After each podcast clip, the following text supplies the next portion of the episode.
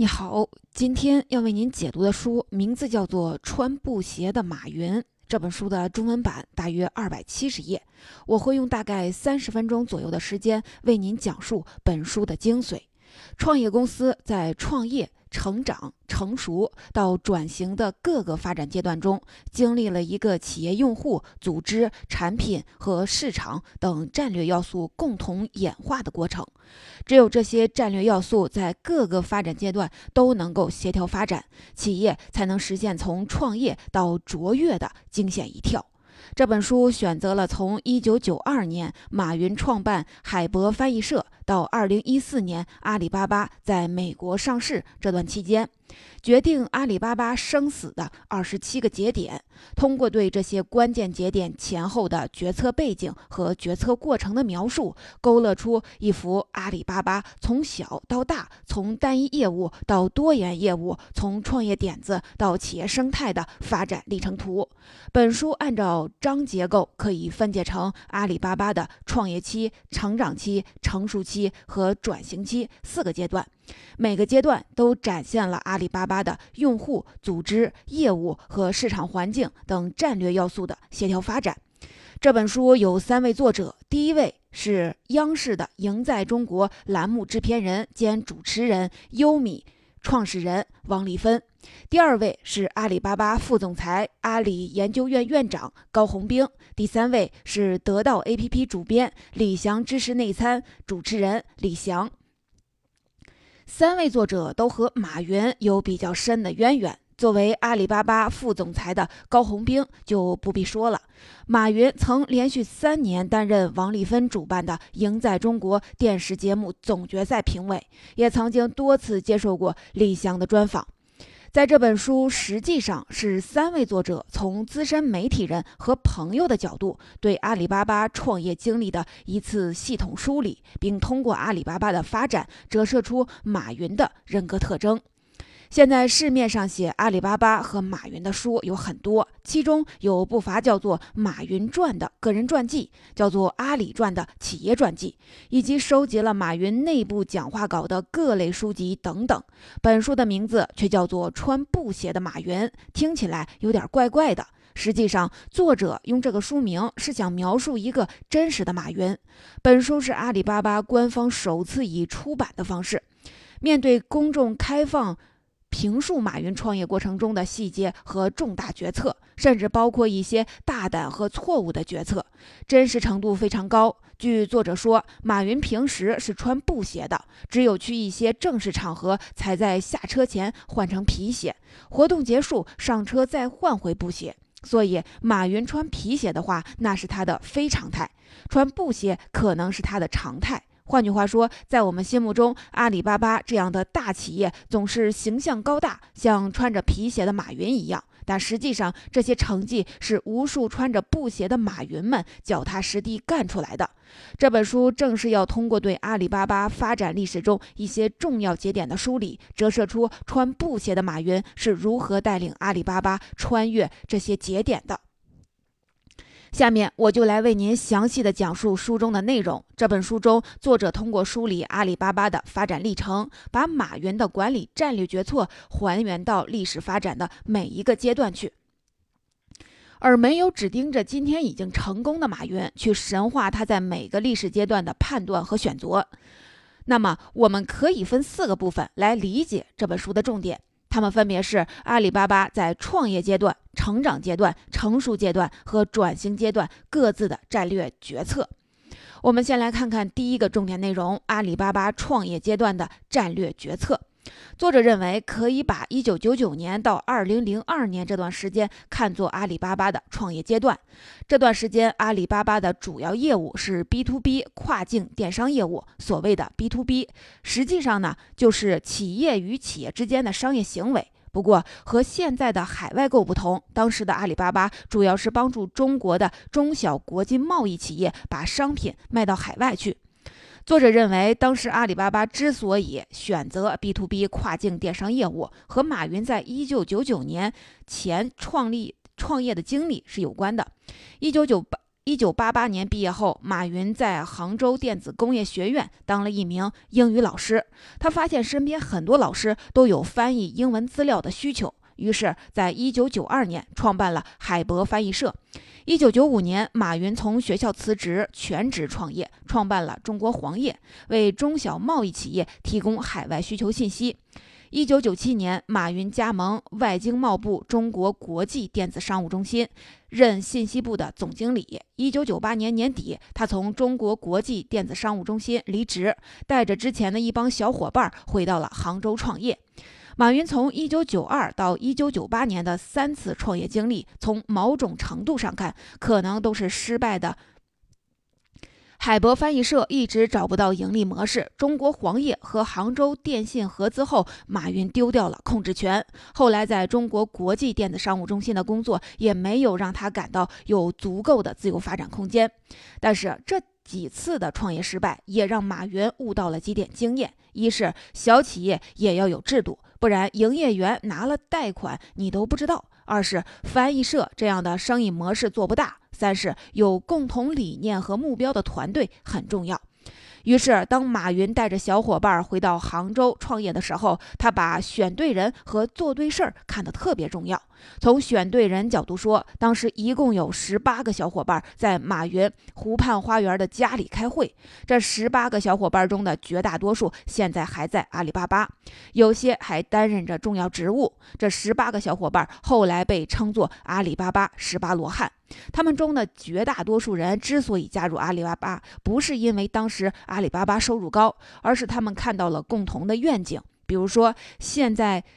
阿里巴巴集团董事局执行副主席的蔡崇信，就是放弃了百万美元年薪加入的十八罗汉之一。他加入阿里巴巴之后，每个月的工资才五百块钱人民币。除了选对人，还得做对事儿。通过之前的创业经历，马云意识到中国黄页那件事儿的大致方向是对的，只是当时合资后失去了控制权。于是，阿里巴巴在一九九九年创业初期，就针对中小贸易企业获得信息难的痛点，打造了一个线上交易平台。和当时如日中天的广交会等线下交易平台相比，阿里巴巴的服务有好几个优点。例如，宣传费用低，卖方能持续的宣传，交易双方能在平台上保持互动。二零零一年，阿里巴巴又推出了诚信通，帮助交易双方解决诚信缺失的问题。除了做对事儿，还得把事儿做好，做出知名度。一九九九年，马云发现公司的知名度实在是太低了，这是一个很大的痛点。比如说，两千年他跑到德国演讲，能容下一千五百人的会场，结果只来了三个听众。回国后，马云就召集了第一次西湖论剑，邀请当时还都在创业初期的互联网创业者，共同讨论互联网在中国的未来方向。这些参与者包括新浪的王志东、搜狐的张朝阳、网易的丁磊等现在响当当的企业家。他们的参与给阿里巴巴带来了很好的口碑营销效果。除了在上面说的对用户需求、组织文化、产品定位等要素外，阿里巴巴在互联网泡沫破裂前拿到的大笔投资，除了运气外，也和马云对市场环境和时机的把握有很大的关系。一九九九年十月，刚刚创业一年的阿里巴巴就拿到了高盛五百万美元的投资，几个月后又拿到了软银的两千万美元的投资。拿到这两笔投资后不久，美国的互联网泡沫就破裂了。如果没有这两笔钱，很难想象阿里巴巴能顺利的度过那个互联网寒冬。我们来总结回顾一下第一个重点。阿里巴巴在一九九九到二零零二年这个创业阶段的战略特点，可以总结成：召集有共同理想的合伙人，针对天使用户的痛点需求来开发产品，并通过口碑营销实现单点突破，借助互联网进入中国的大机遇，开创 B to B 电商的混沌市场。也可以理解成找对人和做对事儿。找对人说的是找对用户需求和创业伙伴，做对事儿说的是做对产品和选好市场机遇。接下来，咱们来说说第二个重点：阿里巴巴成长阶段的战略决策。二零零三年到二零零六年这段时间，可以看作阿里巴巴的成长阶段。这段时间，阿里巴巴主要的新业务是 C to C 的淘宝和支付宝。这里所谓的 C to C，指的就是个人与个人之间的交易。淘宝和支付宝正是面向个人消费者的一种商业模式。当初阿里巴巴的 B to B 业务其实很大一部分是国际业务，所以阿里巴巴从创业开始就有很好的国际视野。马云很早就注意到美国的易拜的商业模式和阿里巴巴比较像，虽然当时易拜主要是在 C to C 领域，而阿里巴巴主要是在 B to B 的领域，但马云判断易拜很可能要进入 B to B 的领域。二零零三年，易拜投资了中国的易趣，进入了中国市场。当时，阿里巴巴的 B to B 已经有了不错的发展。自2002年3月开始全面收费后，2003年每天收入已经能达到100万元。B to B 业务有了稳定的发展，马云决定进入 C to C 的领域，在中国截击易败，于是就有了现在的淘宝。自2003年4月开始筹备淘宝时，马云就在寻找不同于易败的商业模式。凭借马云对中国个人消费者的理解，他认为平台的 C to C 业务中收手续费不是一个明智的选择。于是，淘宝从创立就宣布三年不盈利、不收费。淘宝的成立可以说是抓住了中国消费者个性化需求和互联网普及的大趋势。到二零零四年底，淘宝已经有了四百五十万用户。创立初期，淘宝虽然汇集了。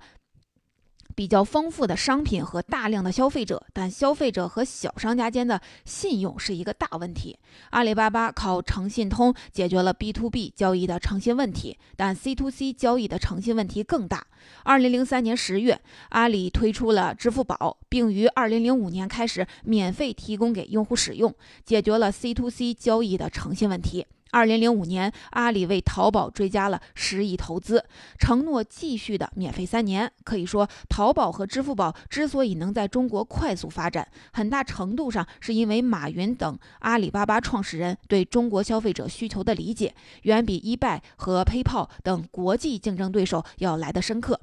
搞定了用户，淘宝还面临来自易拜的激烈竞争。为了压制淘宝的发展，易拜和中国的各大互联网网站合作，排他性的投放广告。因为互联网消费的转移成本非常低，所以面对对手的强大攻势，马云采取了让子弹飞一会儿的策略，让易拜先教育市场，培养消费者的购买习惯。除此之外，淘宝还采取了农村包围城市的广告策略，在数量众多的中小网站打。广告在像《天下无贼》这样的电影中做贴片广告，用低于对手十倍的营销费用，紧紧咬住了对手的发展速度。除了用户和产品，马云和阿里的团队也在成长。在这段时期，马云提出了阿里让天下没有难做的生意的企业使命。团队建设方面，马云也从创业初期。迷信海归空降兵，变成更多的从企业内部培养人才，逐渐打造出了一支后来闻名业界的阿里铁军。在这个时期，阿里的企业文化也开始逐渐成型。倒立文化让阿里员工能看到和同行的差异；武侠文化淡化了阿里内部的层级观念，让阿里变成了一个有趣的公司，能够吸引到年轻的技术人才。在市场环境方面，马云特别擅长创造概念和引领潮流。比如说，最近他提出的新零售概念，虽然内涵不怎么新，但这个概念的提出就让阿里能够掌握一定的话语权。早在2004年，马云就提出了网商的概念，召开了网商大会，为阿里营造了比较好的发展环境。当然，在快速成长过程中，马云和阿里巴巴也犯过一些错误。比如说，在拿到高盛和软银的第一次投资后，阿里巴巴就开始快速扩张。后来，由于互联网泡沫破裂，不得不回到中国，回到杭州。二零零五年，到雅虎投资阿里巴巴十亿美元。巨资在手的阿里又犯了一些错误，比如大举进入搜索领域和并购企业文化融合的失败等等。我们来总结一下第二个重点：阿里巴巴成长阶段的战略决策。阿里巴巴成长阶段的战略决策可以总结成：根据大众用户的普遍需求，创新淘宝和支付宝等产品，通过广告营销达到规模经济，顺应互联网和电脑普及的大趋势，实现 B to C 电商的快速增长。像很多快速成长的企业一样，马云和阿里巴巴也会犯错误。但由于企业战略在用户、组织、产品和市场方面的协同发展还比较好，阿里巴巴顺利地度过了成长阶段，进入了成熟阶段。接下来来看看第三个部分，阿里巴巴成熟阶段的战略决策。二零零七年到二零一三年这段时间可以看作阿里巴巴的成熟阶段。这段时间，阿里巴巴主要的新业务是菜鸟和余额宝。到二零零七年底，阿里注册的用户达到了两千七百六十万户，淘宝用户数达到了五千三百万人。拥有巨大用户数的阿里巴巴面临一个问题：如何进一步的满足？好，这些用户多样化和个性化的需求。如果说阿里的主要业务是 B to B，淘宝的主要业务是 C to C，那么从二零零九年的第一次双十一开始，阿里巴巴就开始探索如何实现 C to B 了。同样，在二零零九年，阿里巴巴提出了大淘宝战略，第一步就是打通淘宝与阿里巴巴平台，形成 B to B to C。的链条打通了 B to B to C 的链条，就为后来的众筹、直播等 C to B 业务奠定了基础。为了满足用户的多元需求，阿里巴巴开始努力的打造阿里生态。从企业定位上，2008年，淘宝把定位改为了世界最大的电子商务服务提供商，通过阿里巴巴、淘宝、支付宝、阿里软件、阿里云、中国雅虎、中国万网、菜鸟等阿里生态成员企业，为用户提供交易流。资金流、数据流、信息流、物流等一体化的服务，各个阿里生态成员企业相互间的关联营销，让用户可以足不出阿里就能满足日常办公和生活的需求，成为了所谓的阿里巴巴生活方式。为了能够支持多元化。业务和满足用户多元化的需需求，阿里巴巴在二零一一年到二零一三年间进行了多次的组织架构变革。二零一一年，淘宝一拆三，分为淘宝商城、一淘、淘宝网三块业务。二零一二年。阿里集团一拆七，形成了淘宝网、一淘、天猫、聚划算、国际业务、小企业业务、阿里云等七个事业群，被称为“七剑下天山”。二零一三年，七个事业群再次拆成了二十五个事业部。马云在向全体员工发出的名为“变革未来”的内部邮件里表示，这是阿里十三年来最艰难的一次组织文化变革。本次组织变革的一个方向是把公司拆成更多小事业部运营，希望给更多年轻阿里领导者创意创新发展的机会。另一方面，马云希望各事业部不局限于自己本身的利益和 KPI，而以整体生态系统中各种群的健康发展为重，能够对产业和其他所在行业产生变革影响，最终实现同一个生态千万家公司的良好社会商业生态系统。我们之所以说阿里巴巴在这个时期处于成熟阶段，不仅仅是它的用户多了、业务复杂了，而是因为创始人更加成熟了，团队更加职业化。我们前面说过的阿里巴巴十八罗汉，在阿里巴巴创业的时候，这十八个人是以创始人的身份加入的。到了企业成熟的阶段，不是所有的创始人都能够跟得上企业的发展。于是，二零一零年，阿里巴巴引入了合伙人制度，只有部分创始人成为了合伙人。除了创始人，在首批三十位合伙人中，引入了大量的职业经理人。成熟阶段的企业也离不开资本运营。阿里巴巴的 B to B 业务于二零零七年十一月在香港上市，在金融危机爆发之前。筹集了大量的资金。二零一零年，马云又敏锐地判断国家将严格管理第三方支付企业，于是他力推拆解了支付宝的 VIE 结构，为这个支付宝的快速发展和后来余额宝的诞生铺平了道路。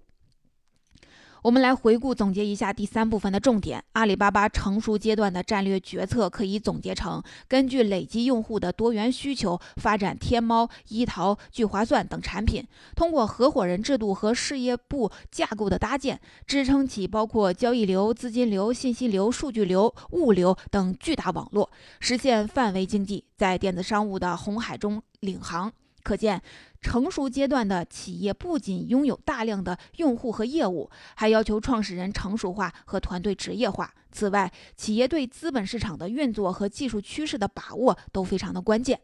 接下来，咱们来看看最后一个部分——阿里巴巴转型阶段的战略决策。我们可以把2014年以来的这段时间看作是阿里巴巴的转型阶段。这段时间里，阿里巴巴主要的新业务是成立了蚂蚁金融集团。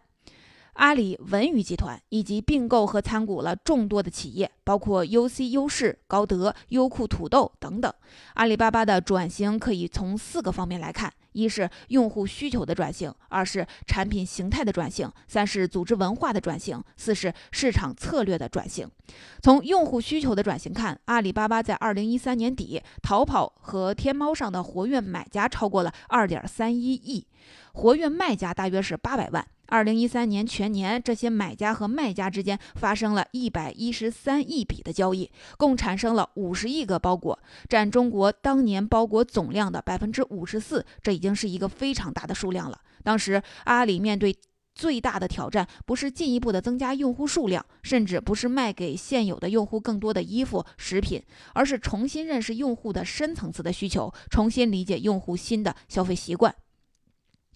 在二零一四年初的时候，消费者已经不再是阿里十五年前创业时的消费者了。他们的需求不再是满足于衣食住行，他们不再是坐在电脑前下单了，他们甚至也不再像过去那样受商家广告的影响了。用户需求出现了文娱化、移动化、社群化的趋势。在二零一三年九月份开始的那场来往和微信的大战中，阿里巴巴惨败。当马化腾说微信只是移动互联网站站票的时候，阿里巴巴。巴急切地想拥有一张船票，于是我们就看到了阿里巴巴收购了移动浏览器 UC 优势、移动导航软件高德、移动打车平台快滴，自己建立了移动办公平台钉钉。除了这些具体的产品形态，阿里巴巴还把重点放在了打造移动互联网基础设施上，这主要包括了两个方面。阿里云和蚂蚁金服分别是技术基础设施和金融基础设施，掌握了这些基础设施的主导权，甚至是未来的突破性的技术。无论将来的行业趋势如何发展，阿里巴巴都能占据有利的地位。除了用户和产品。企业领导者和组织的转型至关重要。实际上，马云是在二零一三年的五月份淘宝十周年晚会上卸任阿里巴巴 CEO 的。他现在保留的职位是阿里巴巴集团董事局主席。在卸任演讲上，马云说：“我是幸运的，在我四十八岁就可以离开我的工作。四十八岁之前，工作是我的生活；明天开始，生活将是我的工作。”这段话虽然有些煽情，但也说明了马云有意远离一些具体的管理工作。从更宏观的层面把握企业发展的方向。除了马云自己，阿里最近几年一直在推动管理层年轻化。马云说，未来的阿里巴巴会有无数次的组织接班，必须在我们年轻力壮的时候制定并积累组织传承的经验和规则。未来是最难把握的，因为它变化。它无常，把握未来的最佳方法不是留住昨天，或者是争取到今天，而是开创未来。我们永远相信年轻人会比我们更能开创未来。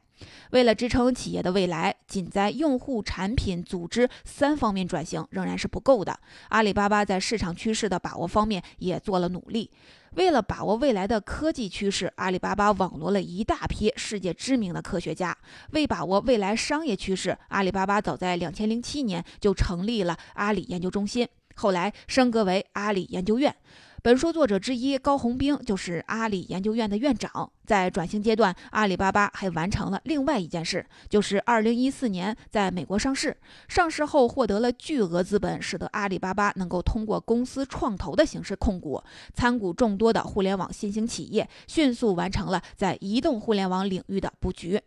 我们回顾一下第四个重点：阿里巴巴转型阶段的战略决策。阿里巴巴转型阶段的战略决策可以总结成：从 IT 到 DT，从互联网到移动互联网，从关注交易本身到提供基础设施，通过管理队伍年轻化和股权投资形式打造网络组织体系，培育开放协同的电子商务生态圈，开拓互联网金融和云计算等面向未来的巨大市场。企业转型总是艰难的，何况是像阿里巴巴这样规模的企业。但是面临激烈的市场竞争，甚至是跨界竞争，企业又不得不在发展中转型，在转型中发展。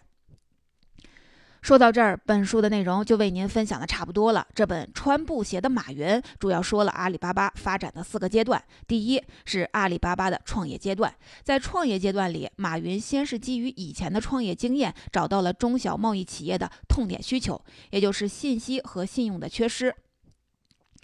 包括马云在内的十八罗汉创立了阿里巴巴，立志要做一件伟大的事情。组成了一个互补的创业人团队，针对用户需求痛点，阿里巴巴推出了相应的产品，解决了贸易中的信息问题、交易问题、信用问题。阿里巴巴在创业阶段的创新，主要是商业模式的创新，用免费的基础展示加上收费的会员增值服务，实现了 B to B 贸易平台的单点突破，获得了高盛和软银的投资。第二是阿里巴巴的成长阶段，在这个阶段，阿里巴巴一方面继续获得更多的 B to B 贸易用户，另一方面顺应消费者个性化需求的趋势，成立了淘宝。早期用免费的商业模式吸引了大量的小卖家和消费者。面对来自易贝的竞争，淘宝充分发挥了本土优势，获得了快速的成长。在成长阶段，阿里倒立文化和武侠文化的基调初步形成，也提出了让天下没有难做的生意的企业使命。阿里之所以能够快速的成长，市场因素也非常的重要，其中互联网和 PC 在我国的快速普及，以及包括了阿里、腾讯、百度、京东在内的互联网巨头。第三是阿里巴巴的成熟阶段，阿里巴巴注重对累积用户的多元需求的挖掘，通过菜鸟网络、余额宝等产品的开发，满足消费者的互补性需求，初步形成了阿里巴巴的生态体系，并通过生态成员企业间的关联营销，获得了范围经济的优势。在企业成熟阶段，作为主要创始人的马云也越来越成熟，对在香港上市时机的把握和对国内相关政策的把握都恰到好处。最后是阿里巴巴的转型阶段，在这个阶段，阿里巴巴通过重新认识用户的潜在需求，通过投资并购等一系列的措施，实现了从互联网到移动互联网的转型，更好地满足了消费者升级的需求。从业务的发展重点，从关注到具体的交易，向关注交易基础设施转变，希望成为新零售的品类代言人。马云也从管理一线退了下来，把舞台让给了更年轻的管理层。创业公司的发展脚步是永不停歇的，在未来，阿里巴巴或许还会经历再创业、再成长、再成熟、再转型的阶段。和很多企业一样，在阿里巴巴发展过程中，我们能够看到一个企业能够顺利发展的阶段，一定是这个企业的用户、组织、产品、市场等战略要素协调发展。比较好的时期，这本穿布鞋的马云虽然只是讲了阿里巴巴发展过程中的二十七个关键节点，但也能够让我们体会到，在复杂的营商环境中，企业发展战略的系统性和动态性有多么的重要。